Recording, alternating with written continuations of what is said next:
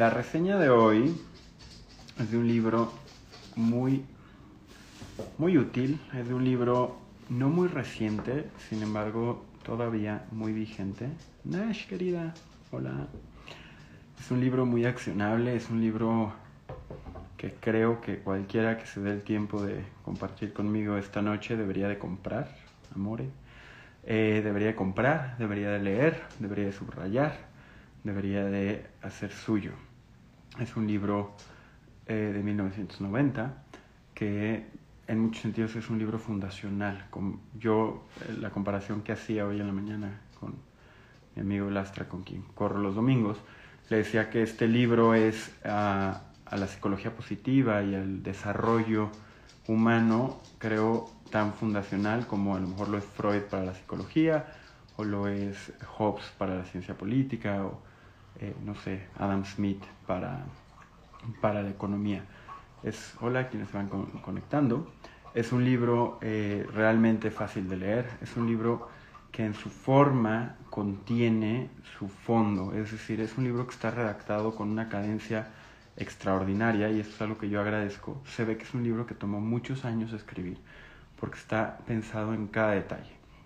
Y trata en su prosa el autor del libro de Flow, Mijael Csikszentmihalyi, no hay manera de que yo lo pronuncie bien, pero más o menos ahí se ve, que creo que sale al revés. Eh, el autor trata de ser consistente y congruente con aquello que nos transmite a partir de la manera como nos lo transmite. Y creo que eso es de reconocerse, ¿no? Muchas veces los libros pareciera que el autor tiene una idea, pero la manera como la baja a su texto final no necesariamente empata y deja en el lector la responsabilidad de entender el fondo. En este caso, fondo y forma se, se, complementan muy bien.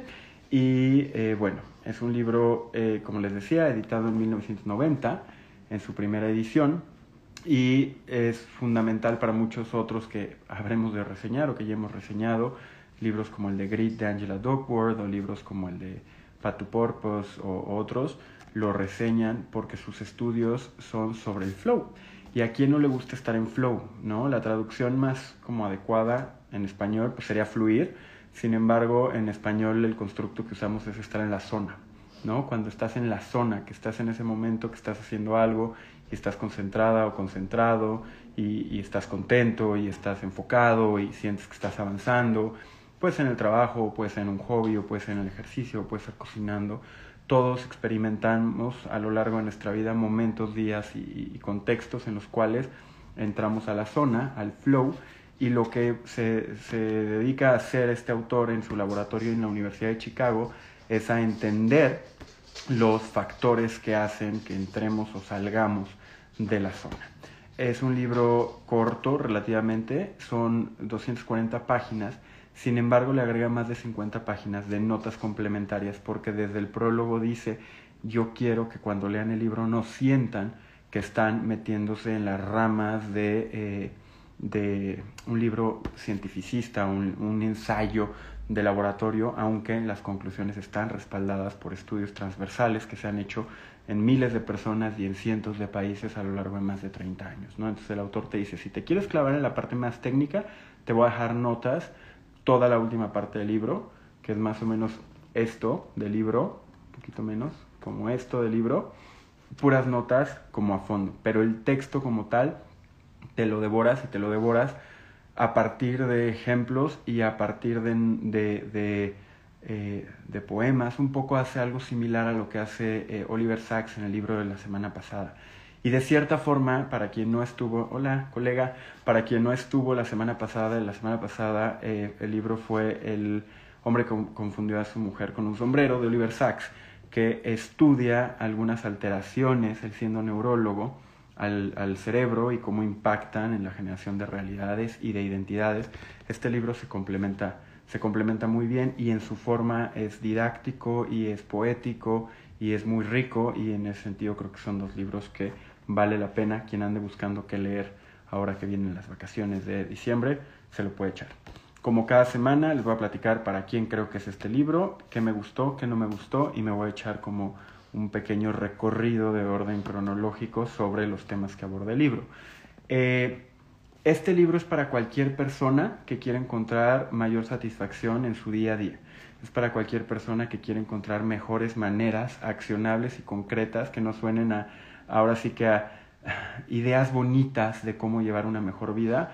Incluso la filosofía, comparado con lo que hace en su libro de Flow, incluso la filosofía es demasiado abstracta y aunque yo soy muy fan de Schopenhauer o de Camus o incluso Marco Aurelio y detrás todos ellos vienen contenidos al inicio del libro, pero el libro realmente está anclado en la vida moderna, aunque el libro tiene eh, ya 30 años, es un libro que sigue siendo muy vigente porque muchos de los fenómenos que vivimos hoy en día se, exacerbaron o se crecieron desde que el libro eh, se, se escribió, pero no necesariamente cambiaron.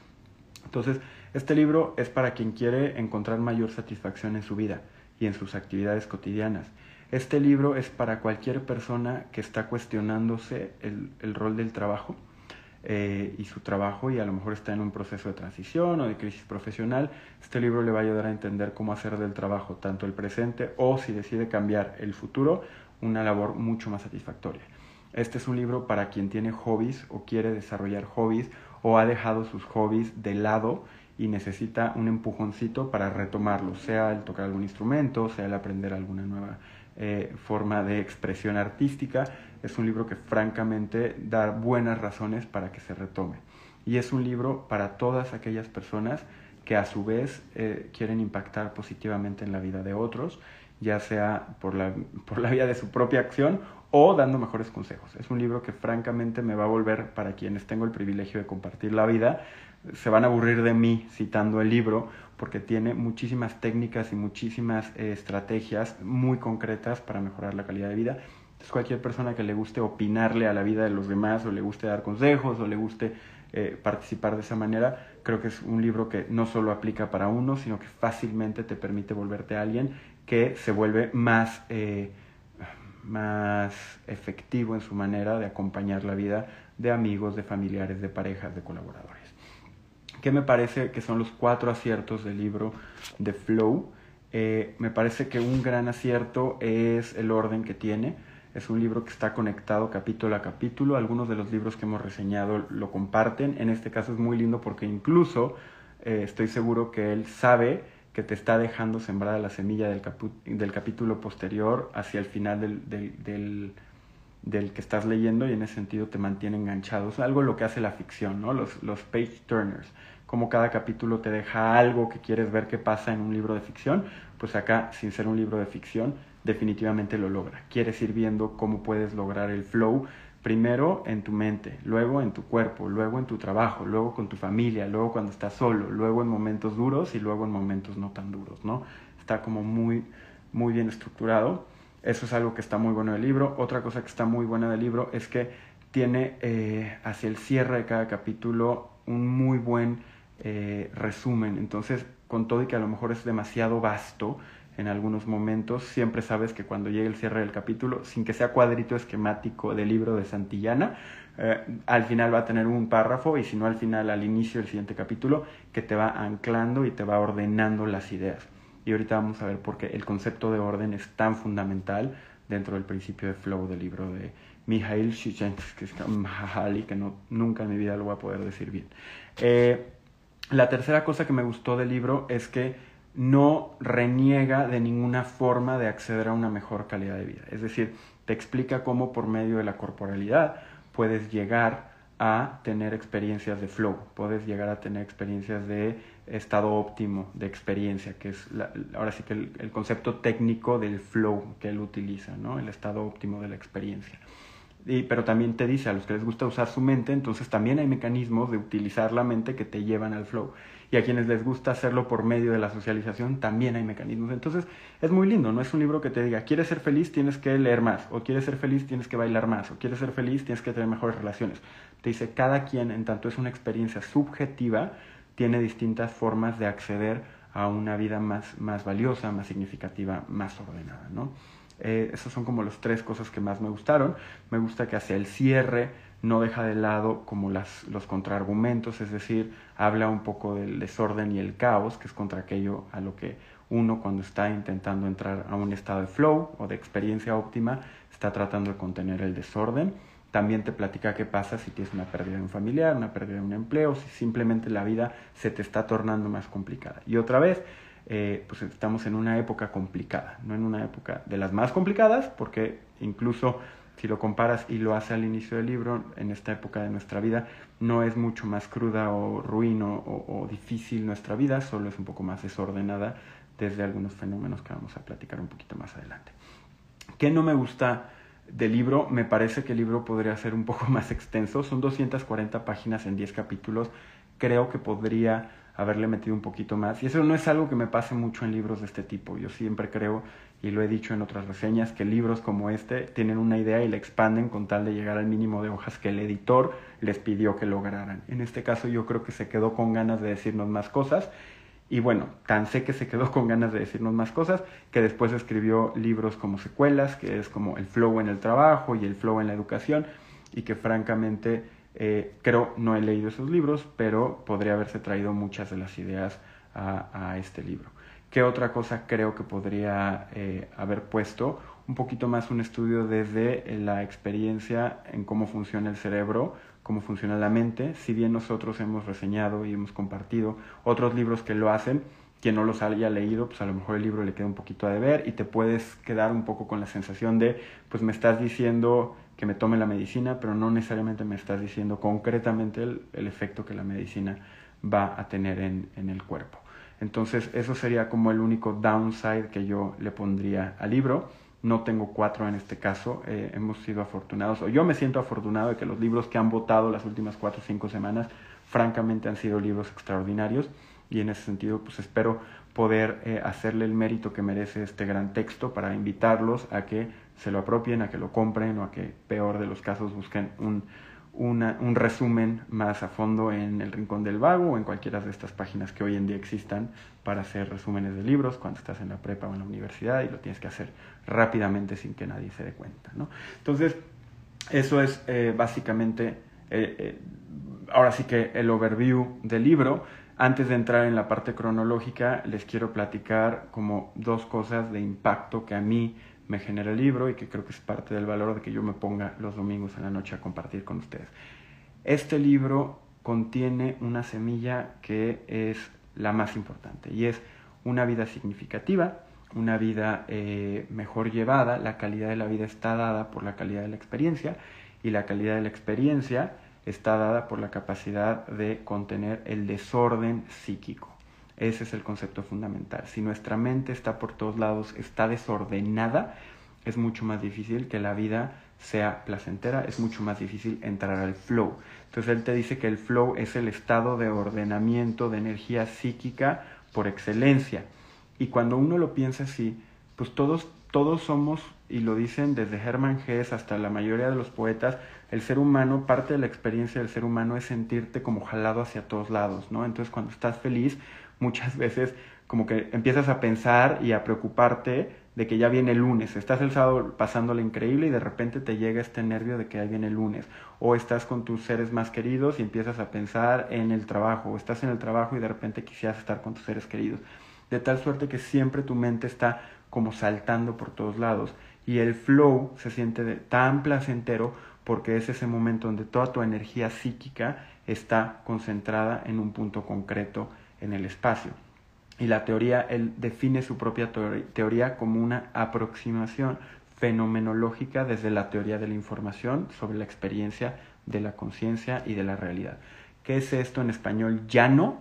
Que lo que dice es no se preocupa de pensar concretamente en los procesos sinápticos, en ningún momento, como les decía, y es parte de lo que a lo mejor yo le mejoraría, nunca te dice cómo funciona el cerebro, solo te dice los fenómenos de cómo funciona el cerebro, atados a que en realidad el cerebro no es otra cosa que una máquina que procesa información. Entonces, eh, bajo ese criterio, pues la vida resulta un poquito más fácil, porque la experiencia, las emociones, los sentimientos, las relaciones son información, son información porque nuestro cerebro aún las experiencias tangibles a partir de los sentidos, la vista, el olfato, el gusto, el tacto, todo lo que entra a nosotros, a nuestro consciente, a nuestro ser, es por medio de fenómenos empíricos y son procesados por el cerebro y se les otorga una serie de símbolos, una serie de significados. La vida no sucede más allá de la manera como nosotros decidimos experimentarla. y cita en su primer capítulo, cita a mis queridos estoicos diciendo, Marco Aurelio, Séneca, que decían, es que en realidad nada en el mundo te puede afectar, lo único que te afecta es tu manera de experimentar aquello que te sucede en el mundo. Entonces, pues obviamente para alguien como su servidor es un, concepto muy potente que aparte se justifica desde la teoría del de libro para tratar de hacer de la vida un proceso más ordenado, si quieren menos volátil, ¿no? No te dice que, que claudiques de la búsqueda de la felicidad, pero en el segundo capítulo te habla de la diferencia entre la felicidad entendida como una aproximación desde el placer y la felicidad entendida como una aproximación desde el enjoyment, desde el disfrute de la vida. Y ahorita les voy a platicar de qué va eso.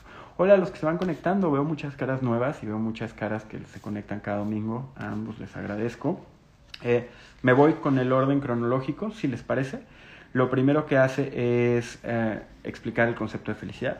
¿no? Y te habla de que, un poco lo que les decía, la felicidad no es otra cosa que un proceso subjetivo. Lo que a alguien lo hace feliz no es lo que a otra persona lo hace feliz, pero lo que sí dice es que para entrar en flow tenemos que entrar en un estado de experiencia óptima, ¿no? Y el estado de experiencia óptima es la posibilidad que tenemos de controlar todos los estímulos de forma que tengan una coherencia y una consistencia que nos hagan sentir que nos liberamos de la angustia existencial y estamos completamente inmersos en aquello que estamos viviendo.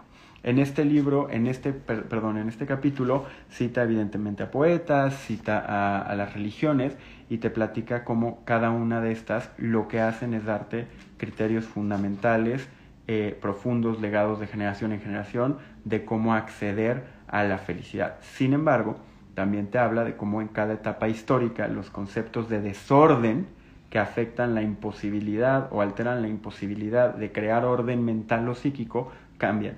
Entonces, pues cuando estábamos más, eh, ahora sí que en la sabana, el desorden estaba dado por la probabilidad de morir a manos de un tigre, o después era pues a lo mejor el desorden que dio la segunda revolución industrial y todas las condiciones tan precarias laborales, y hoy en día el desorden está dado por eh, pues, todos los estímulos de consumo y todos los estímulos que nos dicen que la vida siempre tiene un poco más que ofrecernos de lo que tenemos y por ende pues genera unas constantes insatisfacciones. ¿no? Entonces, en el primer capítulo te habla de las condiciones, se llama felicidad revisitada y te pide que reclames la experiencia. Entonces lo que te dice es, independientemente de la época de vida en el universo, en la historia que te haya tocado vivir, lo que tiene el individuo es la facultad de reclamar su propio hacer sentido de la experiencia. Y tan tan, es el, es el capítulo un poquito más esotérico, te habla de algunos caminos a la liberación desde la perspectiva de la individualidad, pero no de la individualidad como el ser único que es capaz de lograr todos los potencial, todas sus potencialidades, sino la individualidad como la capacidad que tenemos de controlar lo que sucede aquí adentro. Y después entra en el segundo capítulo a la, a la anatomía de la conciencia. Y en el capítulo de la anatomía de la conciencia te dice que durante muchos milenios las sociedades le pedían a las personas que aprendieran a controlar su conciencia, que aprendieran a controlar sus impulsos. Desde los griegos hasta la época victoriana, incluso hasta inicios del siglo pasado, se le pedía al individuo que fuera, si quieres, un poquito acartonado.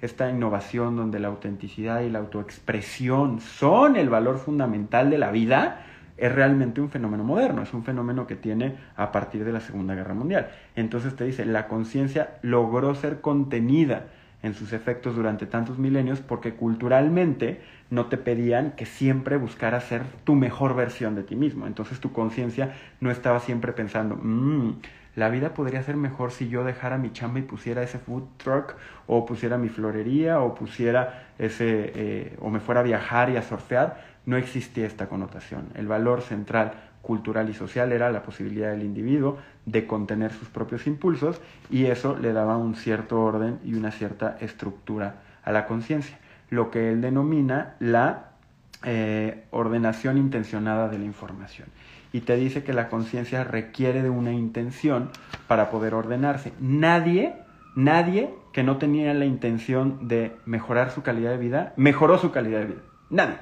Alguien que tiene la intención de hacer más lana puede hacer más lana. Alguien que tiene la intención de hacer más ejercicio puede hacer más ejercicio, pero muchos creen que pueden tener una mejor vida, es decir, una experiencia más ordenada o una experiencia óptima como resultado de llevar a cabo otras tareas como el cuidar el cuerpo, la mente o las relaciones.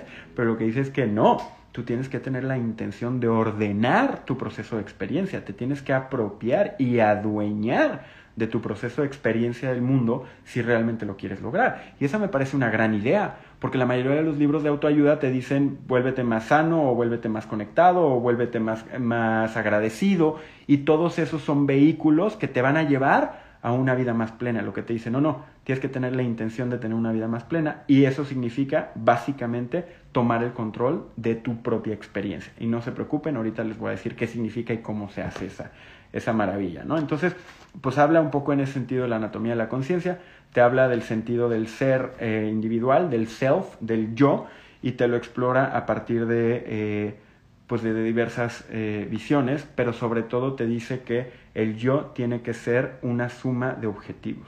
Si yo no tengo objetivos, es decir, si yo voy nadando de muertito, el yo no se fortalece.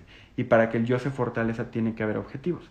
Pero eso no es todo. Esos objetivos solo se logran, y aquí es donde se pone esotérico, pero a mí me encanta, a partir de un proceso de complejización del yo. ¿Ok? Entonces muchos de los que están aquí, que tengo el privilegio de conocer personalmente, la mayoría, pues son personas que no son la misma persona que eran hace 5, 10 o 15 o 20 años.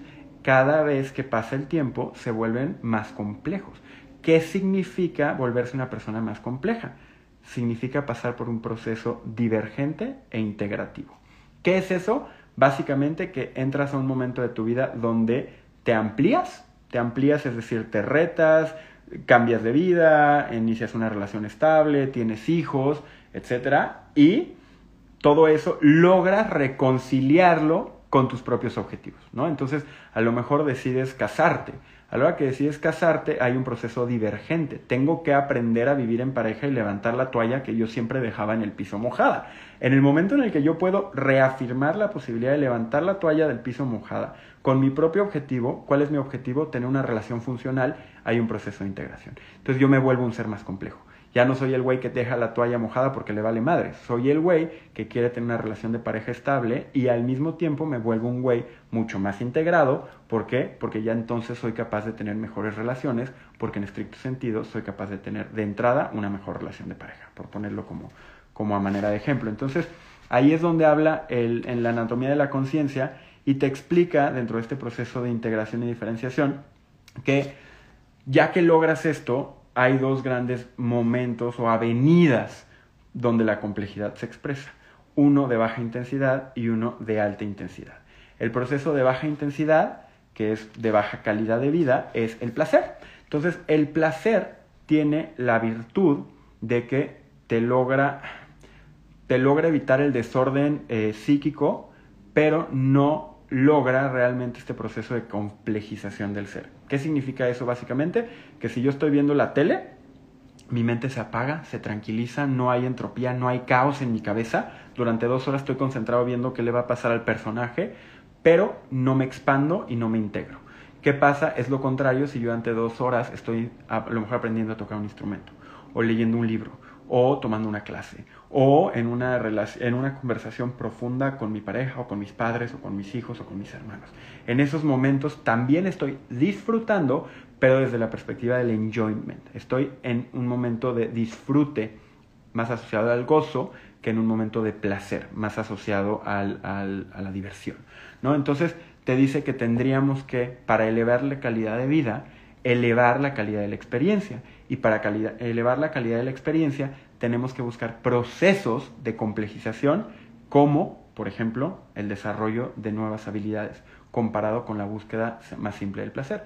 Y a mí, que tengo formación de científico social, me encanta porque también te dice, solo cuando aprendes a desarrollar tu individualidad por medio de el enjoyment y no el placer, eres menos sujeto de control de las fuerzas externas. Entonces, básicamente una persona que tiene y disfruta de sus hobbies, una persona que tiene y disfruta de sus relaciones, una persona que tiene un vínculo mucho más estrecho con su proceso de desarrollo y ordenamiento mental, es mucho más difícil que crea en las teorías de la conspiración.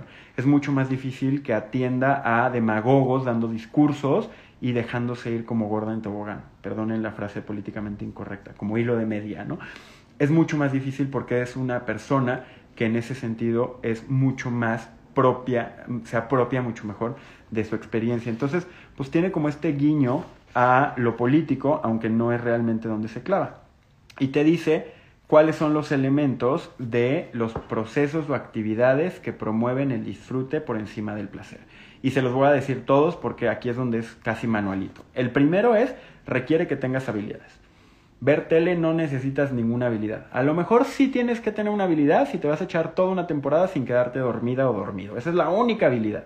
Pero por lo general las actividades de placer puro contra las actividades de desarrollo y disfrute del, del individuo requieres tener un cierto talento, un skill. Y en ese sentido, por eso los hobbies son un muy buen ejemplo, pero incluso el tener el skill de tener una buena relación, una buena conversación, se considera un skill que puedes ir mejorando, ser un mejor escucha, comunicar mejor.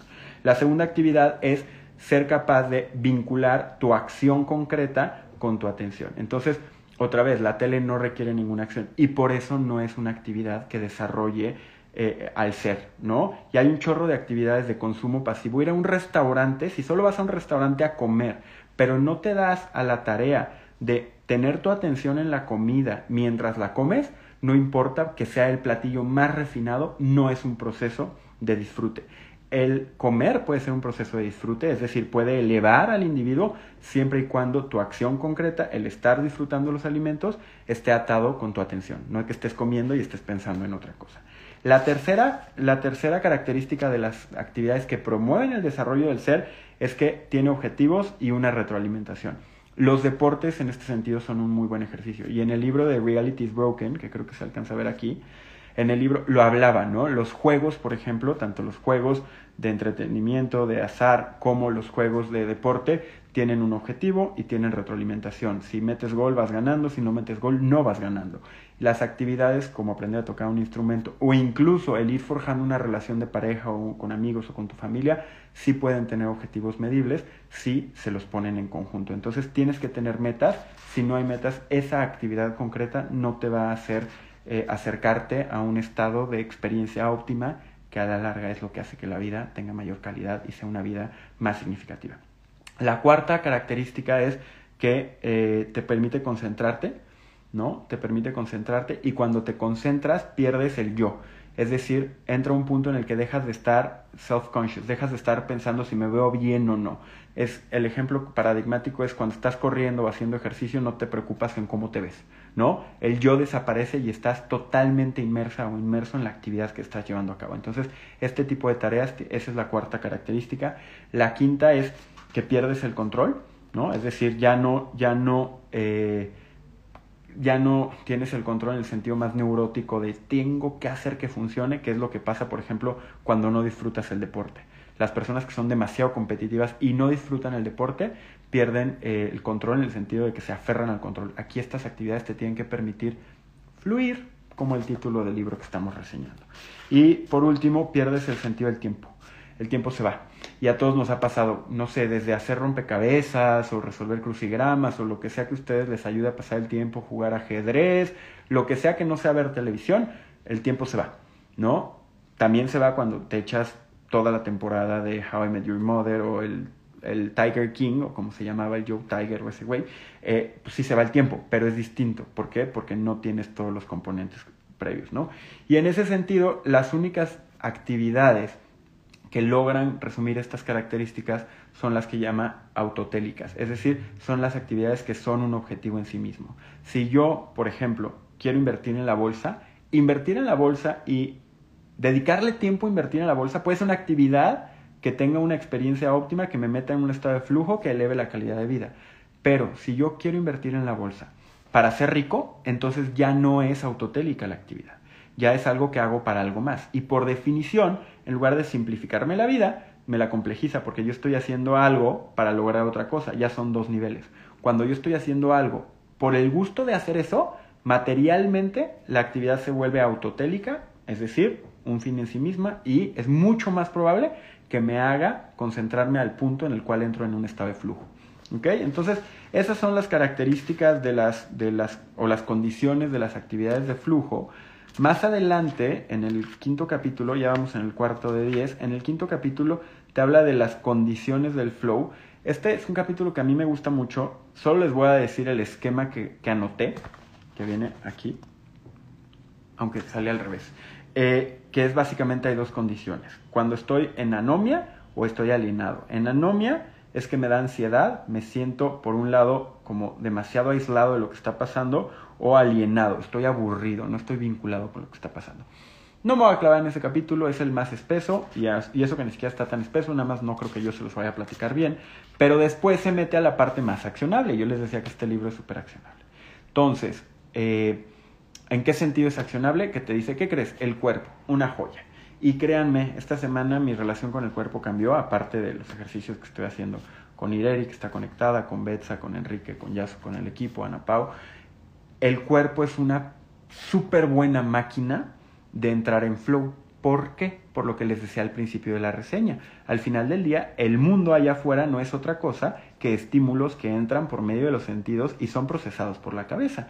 Pero si todos los sentidos son naturalmente vehículos corporales, tú puedes entrar a un estado de flujo si te dedicas a relacionarte con tu cuerpo. Entonces en este capítulo te dice cómo a través del sexo, todo bien, a través de ejercicios como el yoga y las artes marciales, a través de la comida, a través del olfato, a través de la música y el oído, todas estas son actividades que en su ejecución o en su disfrute, si se hacen de manera intencionada, nos permiten entrar a un estado de flow. Entonces, pues se vale, se vale pensar que estar una hora escuchando música es una actividad que te ayuda a crecer como persona siempre y cuando, otra vez, no estés escuchando música para presumirle a tus amigos que te gusta Pearl Jam, sino que realmente quieres escuchar la diferencia entre los instrumentos, la evolución del grupo, más allá de que tan guapo es el vocalista como alguien que yo conozco, ¿verdad? no es cierto. Pero eh, Obviamente le estoy dando lata a mi señora esposa que le, encanta Eddie pero el cuerpo sí es un vehículo bien adecuado en ese sentido para aprender a entrar en un estado de trance, a entrar en la zona. Y después te dice, bueno, para los que no les gusta tanto por el cuerpo, pueden hacerlo por la mente. Y te explica distintos procesos de interpretación mental que también te meten en un estado de flow. Y lo que te dice es que hay distintos tipos de abstracciones. La mente juega con la realidad de distintas maneras que están no vinculadas a las experiencias sensoriales. Por ejemplo, la memoria. La gente que desarrolla la memoria y estudia y le gusta aprender cosas, muchas veces entra en un estado de flow. O la gente que le gusta vivir en el mundo de los símbolos, como la gente que usa el lenguaje, quien escribe, quien hace poesía, quien lee poesía, también puede estar en un estado de flow por medio de un, eh, uso adecuado de la mente. Quien hace ciencia, quien hace ciencia también entra fácilmente a un estado de flow porque también son procesos que van retando y complejizando el pensamiento de quien la implementa. Entonces te dice, la mente también es un vehículo para entrar a un estado de, de flow y por último te dice la historia.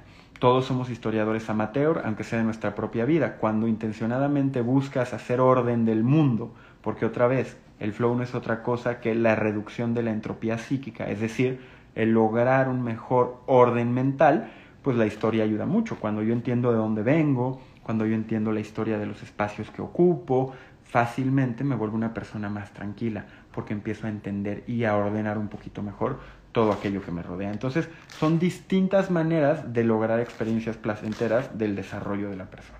Y hasta aquí el libro, que es en la página 142, hasta aquí el libro ya valió la pena. Pero si se quieren clavar un poquito más, todavía te dice herramientas para hacer del trabajo. Y esas no se las voy a decir porque sé que seguramente muchos querrán ver cómo se, aplica el trabajo y entonces van a tener que leer ustedes el libro porque para eso son las reseñas. Pero sí te explica cómo en el libro, eh, en el libro te explica cómo el trabajo puede ser fuente de muchísima infelicidad o muchísima felicidad. Y cómo en una línea de producción, en ahora sí que los pastores en el campo o incluso en una empresa moderna, personas haciendo la misma tarea, pueden unas sentirse realizadas y creciendo en su vida, en su orden interno, y habrá gente que es francamente infeliz. Pero lo que es interesante es que te dice que, ¿qué crees? Que el trabajo, a diferencia de todas las otras actividades que les he platicado esta noche, tiene una gran paradoja. Incluso cuando está medido que la gente que está en el trabajo, 56% de las veces está en flow del tiempo, de las veces, comparado con el 18% de la gente que nomás está perdiendo el tiempo. Es decir, el trabajo te mete en la zona en un estado ordenado de experiencia psíquica mucho más seguido, no te motiva. Es decir, la mayoría de las personas siempre preferirían no estar haciendo su trabajo. Y ahí te dice, y eso es muy interesante, que es porque nos enseñaron a odiar el trabajo. Así de sencillo. Culturalmente estamos en un momento de la historia donde el trabajo es visto como algo malo que tienes que hacer para ganar lana, para usar esa lana, para irte a viajar a Tulum. Y entonces es bien interesante porque a la hora que te das cuenta que es una construcción social, que tú no disfrutar el trabajo muchas veces tiene que ver con algo que aprendiste, porque el trabajo en sí mismo sí te está dando buenas experiencias de crecimiento, en ese momento puedes darle la vuelta. Y es lo que hace mucha gente. Y es lo que hace mucha gente. Empieza a decir, ok, voy a ver la manera de disfrutar el trabajo y se dan cuenta que ya lo disfrutaban. Hay tres factores que hacen que no lo disfrutes. Un mal jefe, una mala relación o con tus colegas o que el trabajo sea repetitivo y no tengas manera de alternar porque entonces no desarrollas nuevas habilidades. Pero bueno, al final del día ya les platiqué del capítulo del trabajo, dije que no lo iba a hacer, sí lo hice porque sí está interesante, pero eh, lo desarrollo un poco más. Es el capítulo más extenso y de ahí se viene a qué pasa cuando estás solo contigo, qué pasa cuando estás con otros. Y te explica cómo lograr estados de flow cuando estás contigo. Y básicamente se resume a tienes que tener algo aquí adentro para no aburrirte. Porque si te aburres, empieza a haber desorden mental. Cuando la mente está aburrida, está idle en inglés, está nada más papaloteando, empieza a entretenerse, empieza a ver peligros, empieza a cuestionar sus decisiones, empieza a recordar aquel ridículo que hiciste en la junta del lunes. Entonces lo que te dice, si vas a estar sola o solo, tienes que tener algo en tu propia cabeza con lo cual entretenerte y muchos de los ejemplos que da antes en el libro te permiten desarrollar el hábito para que en el momento en el que estés sola o solo tengas lo suficiente para entretenerte y no entrar en un estado de caos o desorden mental. Y después entra en el proceso de las relaciones y te explica las relaciones de colegas, de familia y de pareja. Y te explica lo mismo. Las relaciones tienen que ser autotélicas. Las relaciones, por definición, tienen que ser un fin en sí mismo. Quien está con alguien para lograr otra cosa está, y ahora sí que es principio hasta kantiano, ver a las personas como un fin, no como un medio. Si ves a las personas como un medio, tu relación no es autotélica y te genera caos y desorden. Si esa amistad la ves solo como un, paso para otra cosa, si tu relación de pareja es solo instrumental en el sentido de, pues, para que no digan que estoy sola o solo, etcétera, si tú a la relación no le das un sentido autotélico, no tiene una serie de propósitos y no tiene un orden y va a ser muy difícil que tus relaciones te ayuden a entrar al flow, a ese sistema de ordenamiento de las experiencias que tienes a lo largo de tu vida. También ahí se clava explicando muy a fondo y por último, en el antepenúltimo eh, capítulo te dice cómo cheating caos, cómo ganarle al caos. Y es lo que les decía, si el cierre te dice, sí, se te va a morir gente querida, sí vas a perder tu trabajo, sí de repente el presidente de la República no va a hacer muy bien su trabajo, sí van a ver en los medios que hay viene una crisis económica, pero sí tienes formas a partir de lo expresado anteriormente para evitar que eso te altere y te genere una pérdida de ordenamiento de energía psíquica. Es decir, puedes ganarle y te da algunas herramientas. En este punto, pues es casi casi la aplicación concreta, no solo de lo aprendido en el libro para lograr experiencias eh, de enjoyment, sino para contener las experiencias de desorden.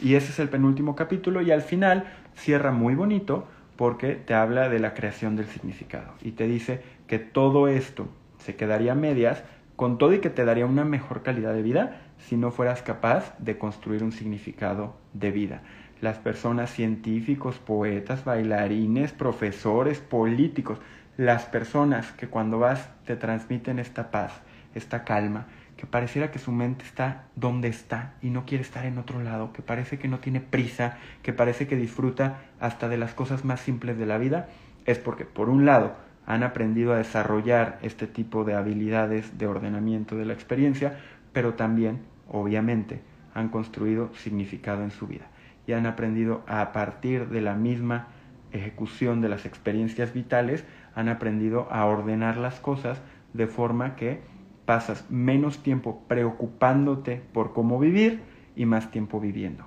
El significado de la vida, y chéquense la primicia que les voy a dar este primero de noviembre del 2020.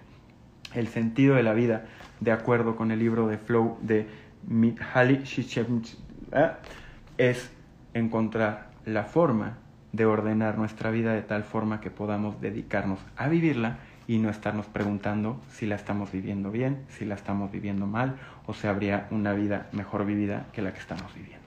Ese es el libro. Creo que me eché la media hora, ahora sí quedó un poco más larga, pero gracias a quienes siguen por acá. Eh, por ahí decía Patti, si no tienes la intención, no tienes tu objetivo, sin duda. La intención es como el aceite del motor llamado eh, experiencia eh, de flow, experiencia óptima. Y el objetivo es lo que hace que haga sentido que le metas el aceite, ¿no? Lo resumes muy bien, Patti. Es un librazo, es un librazo, se lo recomiendo mucho. Lo encuentran en todos lados. Eh, es un libro que no se va a ir pronto. Es un libro muy perenne. No estamos leyendo algo que en cinco años ya no aplica. Es un libro que se escribió en 1990 y lo lees ahorita y dices, puta, este compadre se aventó un libro para cómo evitar sufrir en la pandemia. Así de importante es. Se lo recomiendo mucho. Ojalá y les haya resultado de interés esta reseña.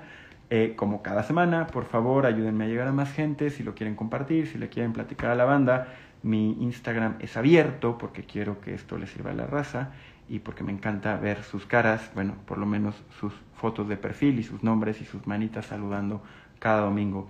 Gracias de verdad, nos vemos la próxima semana. Ayudemos a nuestra mente a entrar en un estado de orden, a lograr una experiencia óptima y eso se hace por medio de las actividades que permiten, por un lado, entrar a un estado de flow y son, eh, son objetivos en sí mismas. Muchas gracias. Se fue muy rápido. Me quedé con ganas de más. Espero que tengan un gran domingo, bueno, que descansen rico y que su semana sea excepcional. Madre amada, tío, primo, nos vemos pronto. Hasta la próxima semana.